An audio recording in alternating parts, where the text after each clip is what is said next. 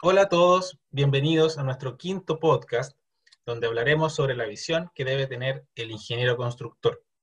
Este grupo de podcast tiene como objetivo dar a conocer la carrera de ingeniería en construcción, como también hablar de temas relacionados al área. En los próximos capítulos podrán encontrar algunas temáticas como asignaturas de estructura, eh, economía circular, costos, eh, tenemos a la Cámara Chilena de la Construcción también invitado, entre otros. Esperamos que los podcasts de nuestro canal sean provechosos para usted y disfrute de cada uno de ellos. Mi nombre es Rodrigo Moreno Luco, quien dirigirá la conversación de cada podcast. Nos acompaña Gillian Roth Retamales, alumna de la carrera de Ingeniería en Construcción. Bueno, nuestro invitado de hoy es eh, Gerardo Soto Díaz y vamos a conversar sobre la visión que debe tener el ingeniero constructor.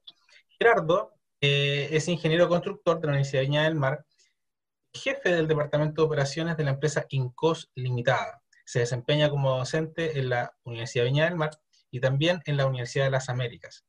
Con nosotros dicta las asignaturas de Ciencia de los Materiales, Tecnología del Hormigón, Obras Viales y Laboratorios de Mecánica de Suelo y Fundaciones. Gerardo, bienvenido, ¿cómo estás? Bien, Rodrigo, muy bien. Y desde ya agradezco la invitación tuya, la de Gillian, ya, y, creo que son muy importantes este tipo de comunicaciones porque indudablemente esto va abriendo otras posibilidades para que otras personas escuchen, especialmente los que son los alumnos, que aquellos alumnos de enseñanza media que están buscando un futuro, creo que es bastante importante. Es cierto, es cierto. Mm. Em, Gerardo, vamos a comenzar con las consultas, ya, con las preguntas. Entendido que eh, usted estudió en esta universidad, ¿cierto? Usted estudió en la Universidad de Viña del Mar. ¿Cuánto tiempo eh, está usted colaborando entre sus años de alumno y profesor a esta universidad? Sí, así, es. Yo entré a la universidad el año 1987. La verdad que es una pregunta que me, me va a poner un poco viejo en esto. Eh, en el año 87, y si sacamos cuenta, estamos hablando ya 33 años, ¿ya? Como alumno, fueron mis... No lo saqué en 5 años, lo soy bien franco al público, lo saqué en, en 6 años eh, la carrera, ¿ya? Y bueno, y con todo el periodo de docencia ya son 33 años que, que estamos dentro de la Universidad de, Viña del Mar. Y como profesor, eh, ¿desde, ¿desde qué época no, nos acompaña? Eh, ¿Pasó algún tiempo entre, entre titulado y, y profesora, no? No, no, no, no. no la, la, verdad es que ahí, claro, fue, es toda una historia, una anécdota. Cuando yo eh, entré a la universidad, yo trabajaba, ya llevaba tres años, que tuve la posibilidad, cuando estaba, de hecho estaba en cuarto medio, en cuarto medio eh, tuve la suerte de, de, hacer una pasantía. Me iba, salía de, de enseñanza media, de en las mañanas tenía clase y me iba en las tardes una pasantía al laboratorio regional de vialidad. Vamos hablando del año 84, 85, por ahí. Y bueno, terminé mi cuarto medio y seguí ahí, la verdad. Seguí ahí eh, trabajando, laborando en el laboratorio regional de vialidad en aquellos años y bueno, siempre con querer estudiar. A mí no se me dio la posibilidad inmediata de poder estudiar por distintas razones, ciertas responsabilidades ya, y la situación no estaba muy fácil en ese tiempo. Así que eh, de alguna manera pretendía eh, seguir esa línea. Al final logré eh, hacer un sacrificio, entrar a la, Universidad de Viña del Mar, y ahí en ese tiempo había un profesor que era Heriberto Arao Valle. Y Heriberto Arao Valle él eh, hacía clases de, mecánica de suelo, de fundaciones, y él había sido mi jefe en el laboratorio, entonces por ahí fue un poco la entrada, no pude hacer clase inmediatamente porque era medio raro, extraño que un alumno que eh, llegara a primero de universidad, ya, hiciera clase a los de tercero.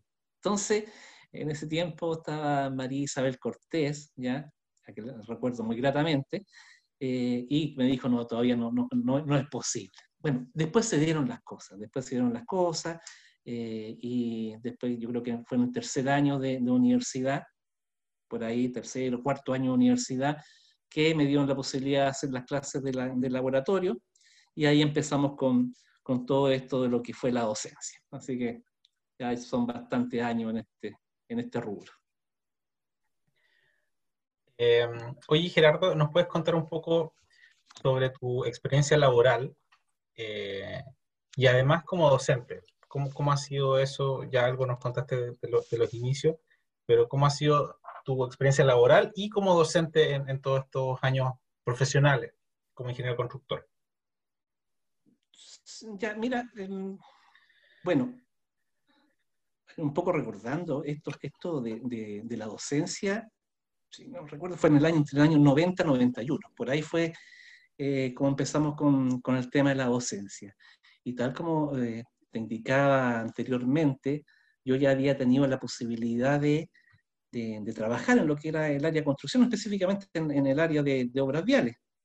Y, y, también se daba de que de que habían profesores de, la universidad, de la universidad, que también estaban en el rubro de obras viales. Entonces, de alguna manera, teníamos cierta, cierta comunicación, ciertos contactos, ¿ya? Y, empezó a producirse un, trabajo eh, paralelo entre docencia y, y, esta parte laboral que fue, fue naciendo en todo este periodo donde eh, estaba como, como docente, eh, también, bueno, nació una de las empresas que hoy estoy, hasta, hasta el día de hoy eh, estoy, y que ya venía la idea, eh, soy el primer, el primer contratado de esa empresa, donde en esa empresa también hay un docente, docente de muchos años, que es de la Universidad de Valparaíso, donde hizo caso en la Universidad de del Mar. Entonces, se empezaron a ligar muchas circunstancias, ¿cierto? variables ya y que empezaron a jugar a favor. La verdad es que fue a favor y se logró de alguna manera equilibrar y hacer cosas en paralelo como es la docencia y la parte, la parte laboral. Es un poco la, historia, continúa la historia de la primera pregunta, la segunda pregunta que me hiciste.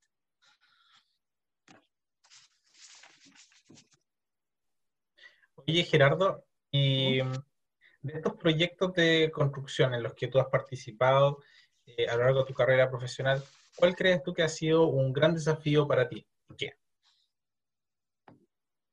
Ya, bueno,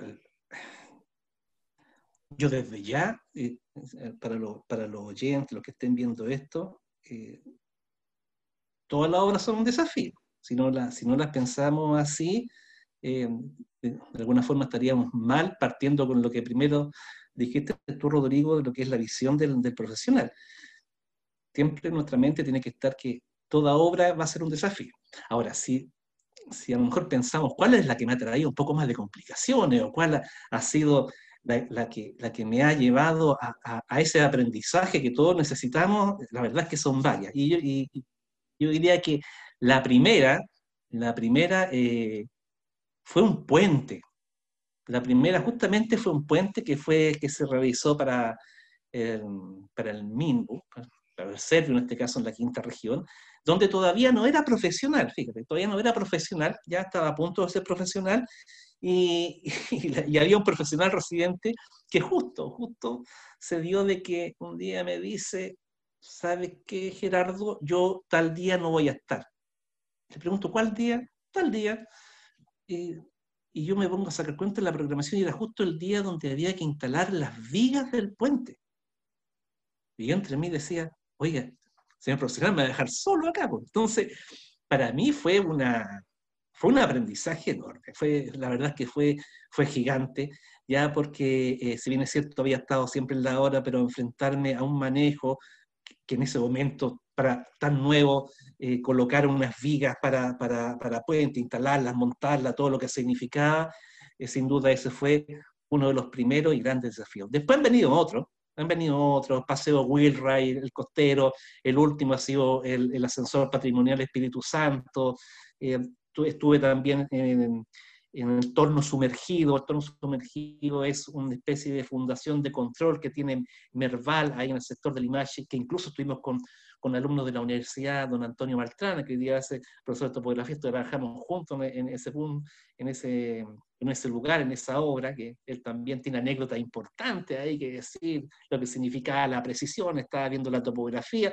Bueno, yo creo que eso han sido obras que sí me han dejado, me han dejado eh, grata experiencia y también otras no gratas, porque esto no siempre es felicidad. Es verdad, Gerardo. Todo proyecto de construcción, obra, eh, genera una expectativa tal que, tiene, que uno tiene que tomarla como un desafío para, enfrentarla como un profesional. Eh, en, base a, en base a eso, eh, en tu experiencia como constructor, ¿cómo crees tú que se puede llegar a ser un profesional integral? Sí, el, igual es... esa, es una pregunta ¿cómo te diré? Eh, que indudablemente va, va, relacionado mucho con la persona, ¿ya?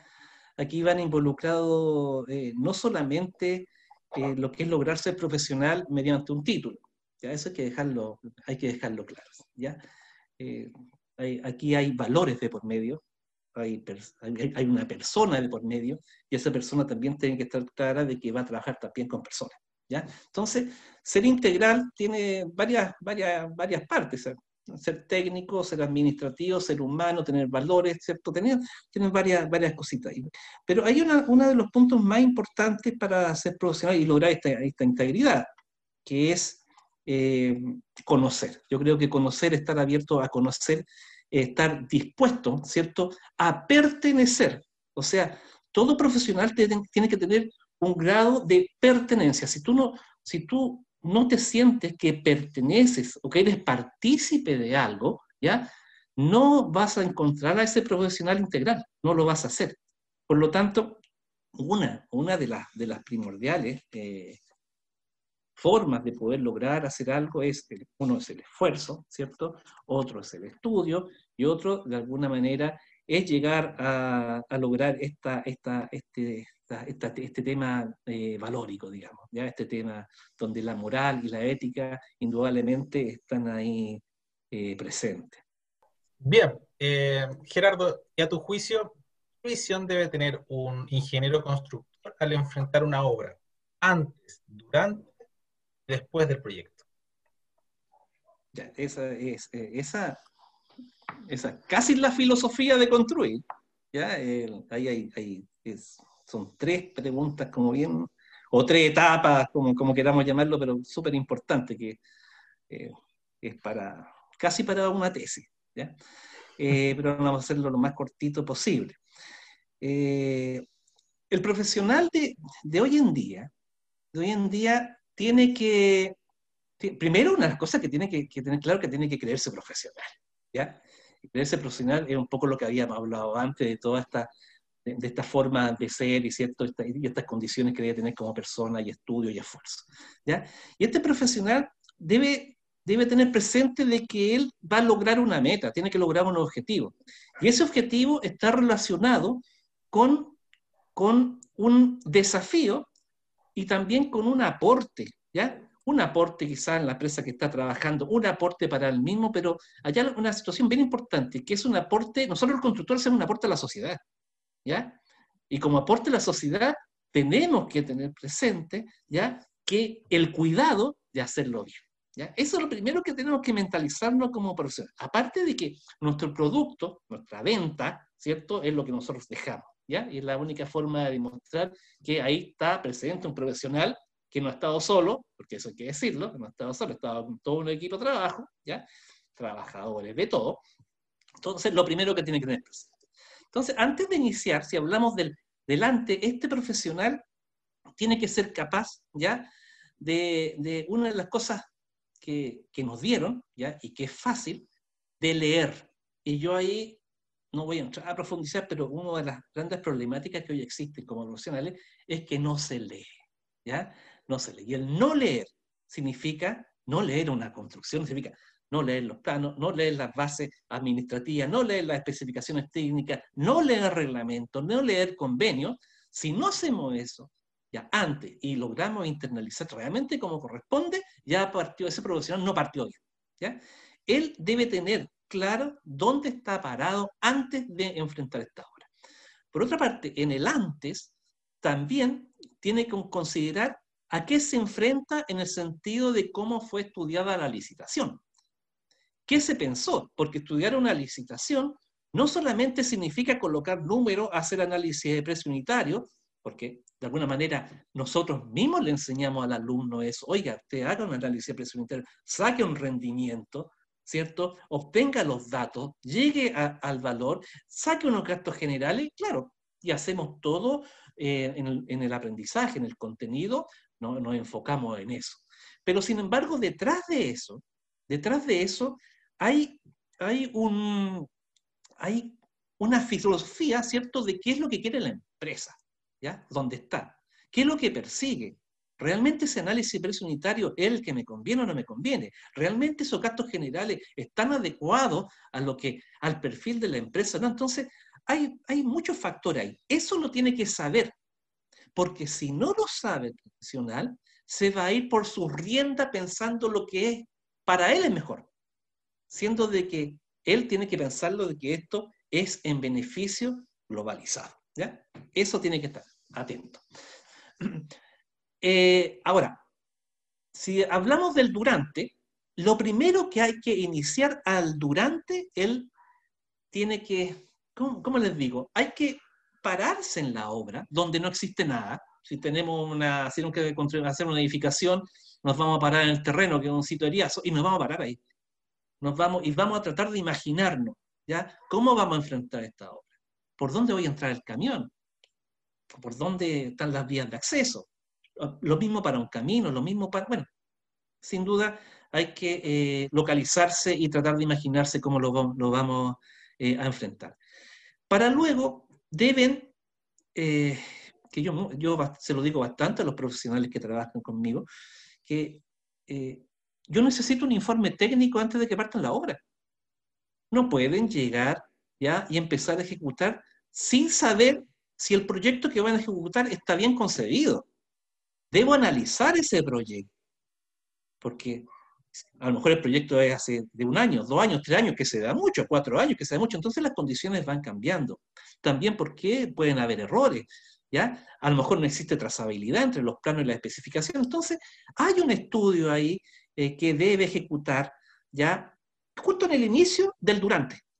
Justo en el inicio del durante debe, estar, debe estar ahí, ¿ya? Y una vez que hace ese informe técnico donde busca toda esta inconsecuencia, consecuencia o trazabilidad, ahí él va a tener una claridad del proyecto y va a poder desarrollarlo y va a poder gestionarlo. ¿Ante quién? Ante el mandante, ante el inspector y dentro de la misma planificación y la programación ya que pueda tener en la obra. Y lo demás ya empieza a resultar de lo que son las programación, su organización, la planificación y algo bien importante que hay que tener es un concepto de armonía, ¿ya? un equilibrio de armonía ya donde debe estar en forma totalmente vertical. ¿ya? Yo creo que eh, ese, ese es el durante. Y obviamente cumpliendo con todos los requerimientos y normativas y exigencias que nos piden. Y ya después al, al finalizar, ¿cierto? El después la retroalimentación es súper importante. Ahí retroalimentarse y ver dónde estuvieron los errores, dónde ese análisis de precio de unitario realmente no era ese, ese precio, ¿ya? Volver a, a, llevar esta información y hacer el seguimiento. Uno no debiese quedarse tranquilo, uno, hoy viene la recepción, eh, una recepción provisoria, ¿cierto? Uno no debiese quedarse tranquilo, ¿ya?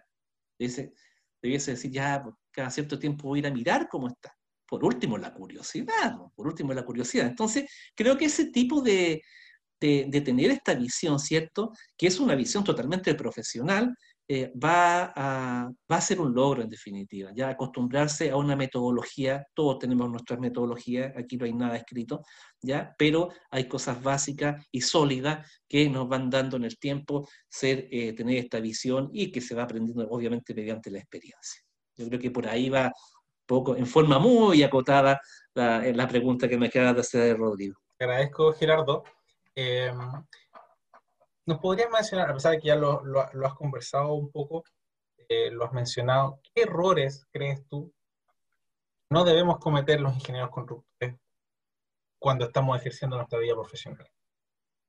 Mm, ya. Bueno, sí, en realidad es como es que un poco eso, un poco eso. Eh, a lo mejor eh, sumarle lo siguiente, sumarle que,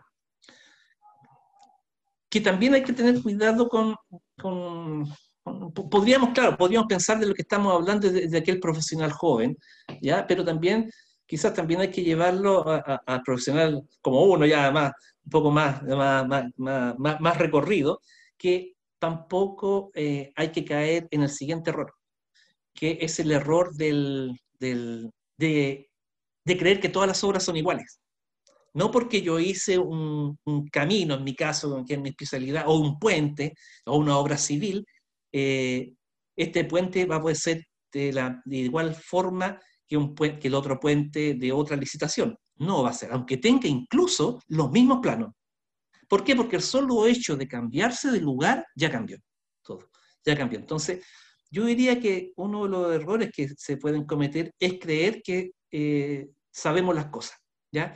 Creer de que ya construí esto, así que el otro eh, va a ser lo mismo. No, no va a ser lo mismo, va a ser diferente, va a ser totalmente diferente. Sí voy a tener más experiencia y eso me, me va a ayudar mucho, pero yo creo que por ahí va no, no caer, no digamos, no, no, no pensar en el copy-paste, ¿eh? que se acostumbra mucho hoy en día el copy-paste, ya, no, en las obras no, no es así, así que hay que tener mucho cuidado con, con ese error. Oye, Gerardo, ¿y qué puntos o aspectos crees tú que debemos considerar al momento de tomar decisiones dentro de un proyecto de construcción? Eh, Igual no es fácil esa, esa pregunta. fíjate que, que, esto lo hemos conversado y también lo hemos conversado con algunos profesionales. Y, se reiteran ciertas cosas. Voy a colocar un ejemplo.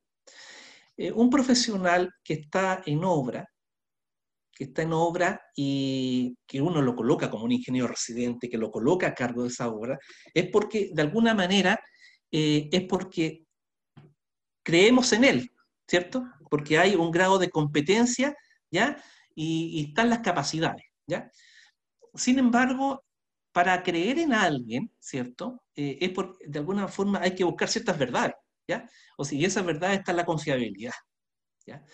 La toma de decisiones es realmente importantísima. Hay tomas y tomas de decisiones. Hay tomas de decisiones que pueden estar dentro de una obra a cargo de ese profesional, pero hay otra toma de decisiones que son un poco más grandes, ¿ya? Que debe estar en conjunto con, digamos, con gerencia, ¿cierto? Con el gerente de operaciones, con, con el que está más arriba, ¿ya? Porque involucran de alguna manera eh, costos asociados que están, que están ahí. Entonces, esa toma de decisiones hay que ganársela.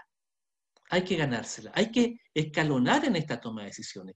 Y, y la única forma es lograr tener credibilidad en esa persona. Y para lograr tener credibilidad en esa persona es porque esa persona de a poco ha sido consecuente, ha sido ordenada, ha sido estudiosa, ha logrado objetivos. Yo no voy a ir a ganarme la confianza, ¿cierto?, para una toma de decisiones en forma inmediata. Entonces, hay un trabajo ahí que el profesional eh, debe, debe hacer, que es mostrarse que mostrarse, porque, bueno, acuérdense que nosotros también somos un producto, así que tenemos que mostrarnos como tal para lograr que esa confianza nos entreguen para poder llegar a tomar decisiones más importantes.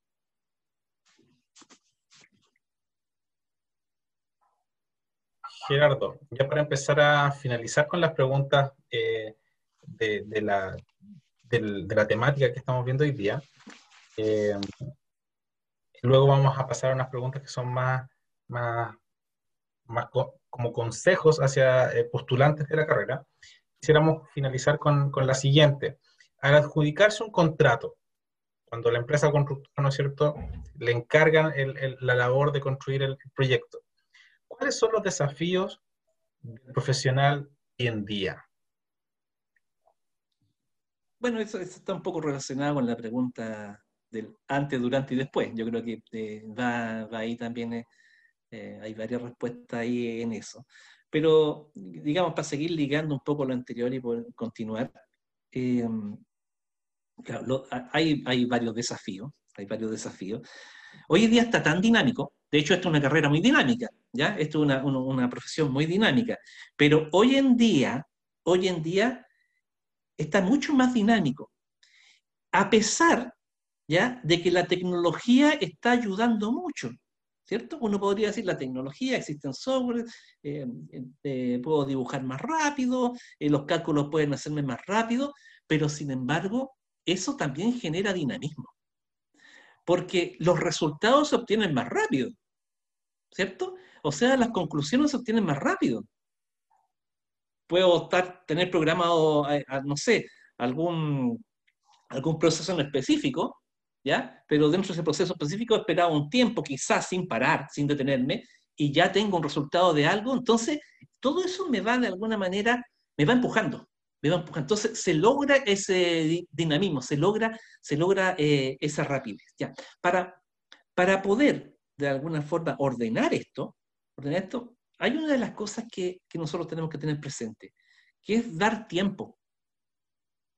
El profesional no debe pensar que su horario es normal, lamentablemente. No debe pensar eso. El profesional tiene que tener claro de que él, no sé, por decir algo, él de las 8 de la mañana, un horario de entrada normal, de las 8 de la mañana hasta las 6 de la tarde, su eh, parte, gran parte es operativo, ¿cierto? Operativo, gestión, mover, porque tiene una masa de recursos que están en la obra que se están moviendo y cada vez que se mueve algo es un costo asociado, ¿ya? Después ese profesional se le genera la pasividad, entre comillas, porque ya todos estos recursos en algún momento se van a detener en alguna jornada.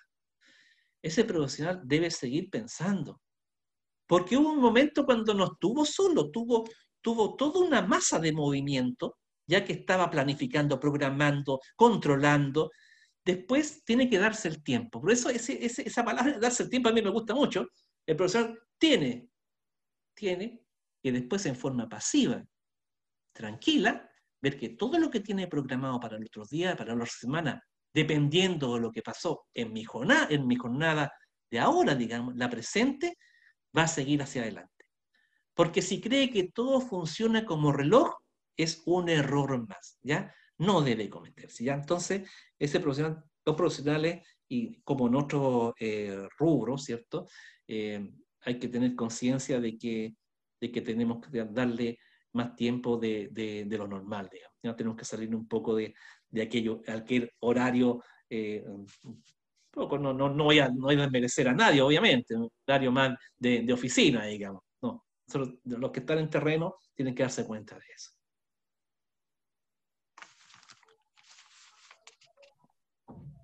Muchas gracias, Gerardo. Em, Vamos a finalizar con estas últimas dos preguntas ya más aterrizadas a la academia eh, y desde tu experiencia ya de como académico, profesor en la universidad. ¿Por qué crees tú que un estudiante debiera escoger la carrera de Ingeniería en Construcción de nuestra universidad, la Universidad de Viña del Mar?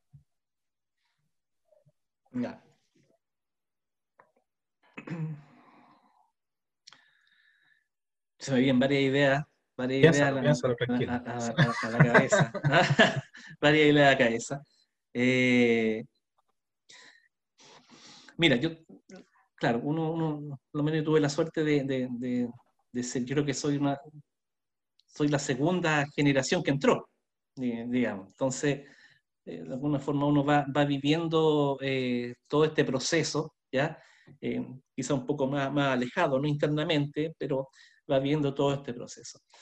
Yo creo que una de las cosas importantes que tiene la, Universidad de Viña del Mar, eh, específicamente la carrera de construcción, que son 34 años, más o menos, si no me equivoco, 34, 35 años de la carrera de construcción. O sea, estamos, estamos hablando de varias generaciones, ¿ya? varias generaciones que han salido de la universidad. Eh, eso no es menor, para nada es menor. O sea, cada vez, cada paso que se ha dado en estas generaciones, cada año, cada día, la universidad ha tomado experiencia. Y tomar experiencia, sin duda, es el valor más grande que puede tener toda persona y toda institución, especialmente en lo que es la educación. 34 eh, años donde eh, han habido aciertos y han habido errores, sin duda hacen a una universidad madura, madura, ¿ya? Y que obviamente eso eh, permite hacer logros importantes y generar mayores desafíos y estas decisiones un poco de las que estábamos hablando. Yo creo que eso es una gran virtud, una gran virtud. Lo otro importante, y a lo mejor lo voy a decir de muy de cerca este comentario, que eh, yo lo que he visto en la universidad, lo que he logrado vivir hasta en todos estos años, es la diversidad. Yo creo que la diversidad es parte fundamental de tener eh, ese profesional integral, ¿ya? ese profesional o ese perfil de llevarlo hacia allá. ¿Por qué? Porque de alguna manera va a tener distintas miradas, ¿ya? va a tener distintas reflexiones. Los profesores, esta diversidad, me refiero a, aquel profesor que es empresario, aquel profesor que es proyectista, aquel profesor que es de terreno, aquel profesor que es de planta y es docente, a, aquel profesor bueno, y podemos seguir nombrando especialidades, ¿cierto? Y esos profesores en esta universidad han estado presentes a lo largo eh, de los años y siguen estando presentes. Entonces, cada contenido, cada contenido que está ahí, siempre va a contar con alguna anécdota, siempre va a contar con algún hecho real, siempre va a contar, ¿cierto?, con una vinculación propia de, la realidad, de lo que está afuera, digamos. Entonces, eso indudablemente le da un plus eh, totalmente eh, diferente. Eh, la, universidad, la universidad evidentemente tiene una ganancia en eso, ¿cierto? lo ha sabido trabajar bastante, bastante bien y eso indudablemente va a lo que es el alumnado, ¿ya? Y el alumnado logra internalizar y ojalá se dé cuenta de eso, de que esta diversidad obviamente es importante. Eso, Rodrigo. Y Gerardo, para finalizar, ¿qué recomendación tú le harías, tú, Gerardo Soto, le haría a un estudiante de cuarto medio o algún postulante eh, de, nuestra carrera que quiere estudiar ingeniería en construcción en la UEM? Sí, no, lógico. lógico. Bueno, también eh, eh, bueno, está ligado un poco también con, con lo anterior. ¿cierto? Que porque, porque en la universidad, ¿cierto? Porque en la universidad es delicado por lo que habíamos hablado, ya, la respuesta que le había dado de, esta diversidad que estoy hablando, que es bastante importante. Ahora, como recomendar algo, eh, sugerir algo, recomendar algo, siempre hay, bueno, siempre hay que, hay que vivirlo, ¿cierto? Es la única manera de, de poder saber cómo se van dando las cosas. Pero un consejo siempre es, importante. Yo le diría a, ese muchacho, ¿cierto? A ese alumno que está en, cuarto medio, ¿ya? Que lo primero, lo primero, que tiene que tener una visión clara de la carrera que tiene que estudiar, indudablemente. Si decide estudiar eh, ingeniería en construcción, eh, primero decirle que se va a enfrentar a una carrera bella, esta es una carrera que para mí la encuentro muy hermosa, muy hermosa, y eh, donde lo, él como persona va a lograr ser integral, ¿ya? Entonces les recomiendo aprovechar todas estas, estas variables que tiene, ¿ya? Donde está el estudio, donde está el esfuerzo, y una de las cosas más importantes cuando uno entra a la universidad, que es la convivencia, ¿ya? La vida universitaria, ¿ya? Que es muy grata, ¿ya? Es muy grata hasta el día de hoy me encuentro con compañeros ahí de aquella universidad. De hecho, tengo, tengo un, compañero, amigo que, ahora somos compadres. Pues. Entonces, entonces esa convivencia eh, grata ya eh, permite, ya permite tener una vida universitaria pasible, ¿cierto? Entonces, la recomendación es apuntar hacia allá, es recomendarse, es, decirle, sabe, si usted quiere estudiar ingeniería en construcción, vaya, claro, vaya a la Universidad de Viña del Mar, ahí se va a encontrar con una cercanía con la dirección, va a encontrarse una cercanía con los profesores y sea partícipe de esto. Es un poco volver a lo anterior, volver a la pertenencia, ¿ya? Y empezar, ¿cierto?, a disfrutarlo, ¿ya? A disfrutarlo y darse el gusto de pertenecer de alguna forma a una carrera que la verdad que Claro, a lo mejor viene muy cerca, pero la verdad es que es bastante bonita. Eso, Rodrigo. Gerardo, te agradecemos enormemente el tiempo, tu disposición y a conversarnos acerca de la visión que tienes con respecto al ingeniero constructor, la temática abordada el día de hoy. A nuestros auditores, muchas gracias por acompañarnos hoy en nuestro quinto podcast. Esperamos que nos sigan escuchando y no se pierdan nuestros próximos capítulos.